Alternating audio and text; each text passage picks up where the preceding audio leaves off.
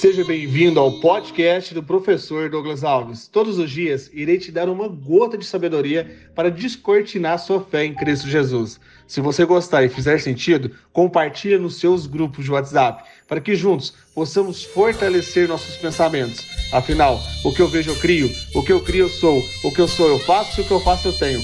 Vamos ao episódio de hoje e rumo ao topo!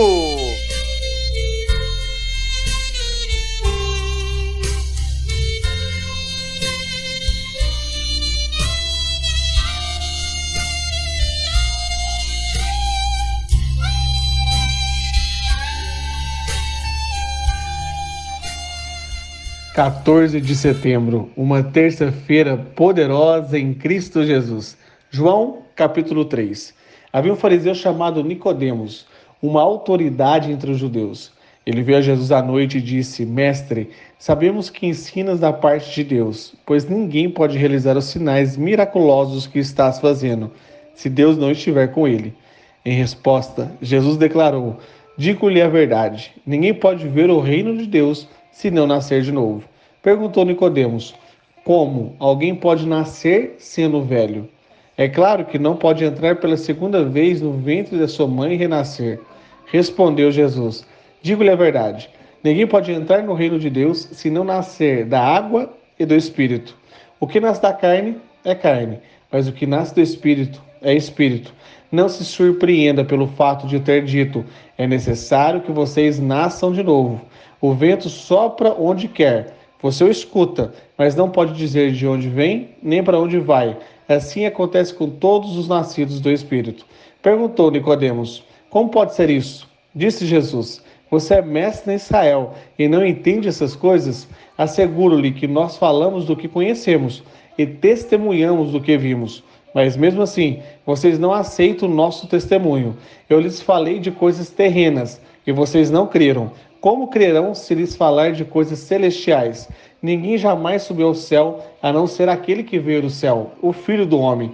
Da mesma forma, Moisés levantou a serpente no deserto. Assim também é necessário que o Filho do Homem seja levantado, para que todo o que nele crer tenha a vida eterna. Porque Deus tanto amou o mundo que deu o seu Filho unigênito, para que todo o que nele crer não, não pereça, mas tenha a vida eterna.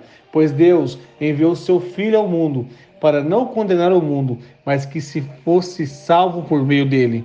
Quem nele crê não é condenado, mas quem não crê já está condenado, porque não crer no Filho unigênito de Deus, este é o julgamento. A luz veio ao mundo, mas os homens amaram mais as trevas do que a luz, porque as suas obras eram más. Quem pratica o mal odeia a luz e não se aproxima da luz, temendo que as suas obras sejam manifestas. Mas quem pratica a verdade vem para a luz, para que seja claramente que as suas obras são realizadas por intermédio de Deus. Depois disso, Jesus foi com seus discípulos para a terra da Judéia, onde passou algum tempo com eles e batizava. Agora eu quero que você feche seus olhos, fique em pé, respira bem fundo e ore comigo assim, ó. Pai celestial, que consigamos praticar a verdade para que vejamos com clareza tudo que é celestial e possamos promover o batismo e transformar pessoas em discípulos de Cristo Jesus. Amém, amém e amém.